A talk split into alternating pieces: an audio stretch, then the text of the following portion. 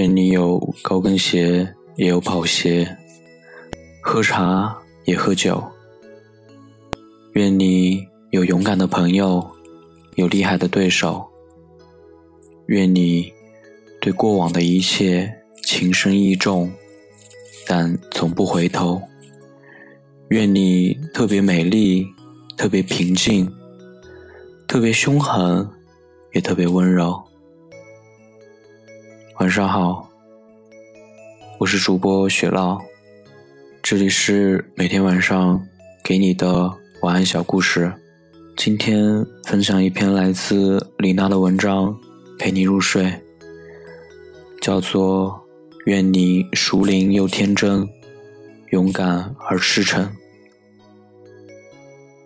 欢乐颂》里，樊胜美的土豪客户陈先生斥巨资拍下钻石项链，准备作为生日礼物送给十岁女儿。樊胜美笑他，在孩子的眼里，钻石和玻璃的价值没有什么区别。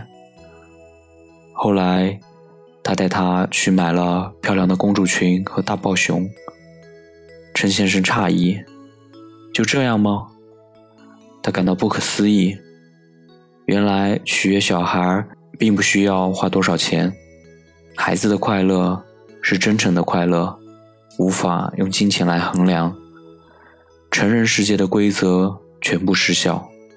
我的一个朋友很有趣，他每次换房子都要带上六七岁的儿子去看房，认真问孩子的意见。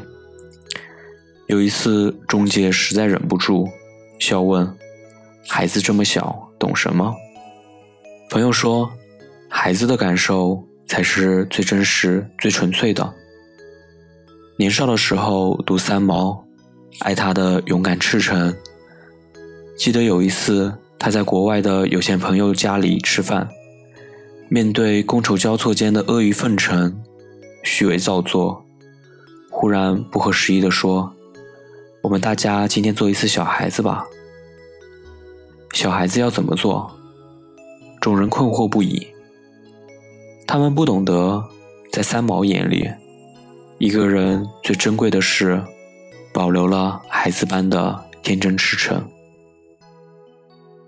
我们都曾是孩子，对这个世界充满好奇。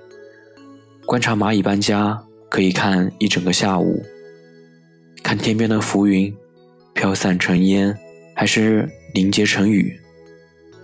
一盒玻璃球就是童年所有的乐趣。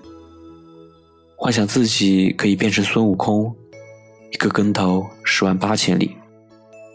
我们的世界不大，但是所有的感受都那么热烈而鲜活。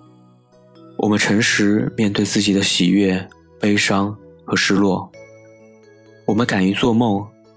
梦中的未来金光闪闪，五彩斑斓。我们是故事的主角，肩负使命，正义而勇敢。奇葩说有一期辩题发人深省：外星高等生物蛋降落地球，其文明程度全方位碾压人类，它的孵化有可能帮助人类文明迈入新篇章，有可能让我们被灭族、被奴役。那么，如何处理这颗蛋？呵护它，还是毁灭它？黄执中的破题让我感动到落泪。他根本没有说蛋，也没有像其他人那样谈论科幻和外星文明，而是戳中问题的内核。面对未知，你是选择安全感，还是好奇心？当我们是孩子时，我们都好奇心爆棚。孵了一颗又一颗蛋，越长大越不安，对安全感的依赖越固执，恨不得活在一个安全的罩子里，抵挡掉所有的腥风血雨。我们不允许自己的人生有任何差池，任何一次的选择都谨小慎微，害怕偏离那个虚拟的航线。我们看似拥有了一切。不错的物质条件，体面的工作，圆满的家庭，茉莉的友情。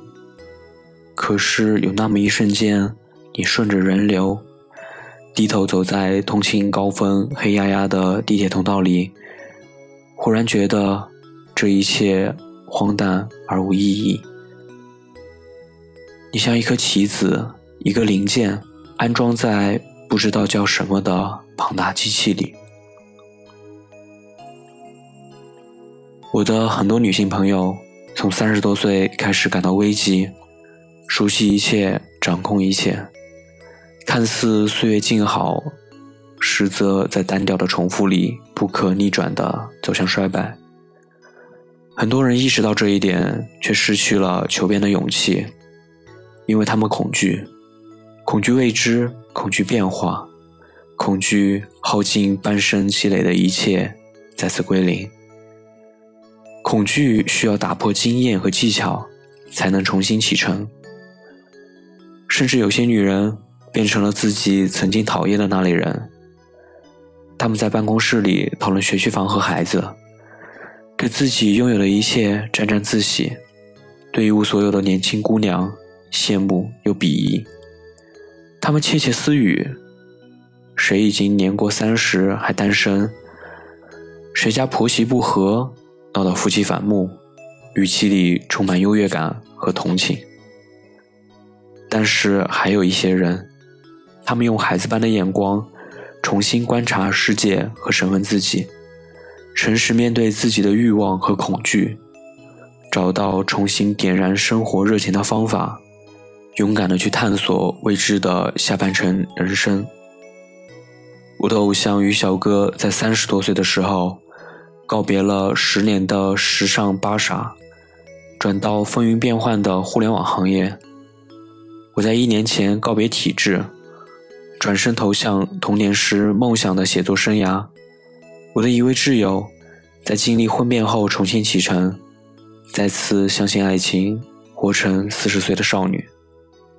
十八岁的时候，我们擦口红，穿丝质长裙和高跟鞋，渴望看破一切的成熟，繁华看尽，却又对旋转木马倾心，自称宝宝。期待在儿童节收到礼物。可是我常常想起一位老人，我多年前在养老院认识的一位奶奶。她满头银发，穿讲究的旗袍，在下过雨的黄昏走到院子里闻一朵花的味道。我不知道他是否还在人世，但是那份人生暮年，依然对生活抱有孩子般的好奇心和热爱。那份赤子之心，使我总是无法忘记。或许时间是我们的死敌，衰老无法抗拒，但是作为成年人的明智之举，是不要因为年龄而把新鲜、好奇、天真、勇气这些美好的词汇挡在门外。从来没有人规定，你不再年轻，就失去享有他们的资格权利。所以，保护好你内心的小孩，听一听他的渴望和好奇，在世俗人生的兵荒马乱中，成熟却不世故，勇敢而不执傲，天真却拥有智慧。一颗赤诚的心，才是你送给自己最好的礼物。愿你一辈子没有丢失内心的小孩。愿你熟龄又天真，勇敢而赤诚。今天的分享就到这里，愿你今晚睡得安稳，做一个好梦，晚安。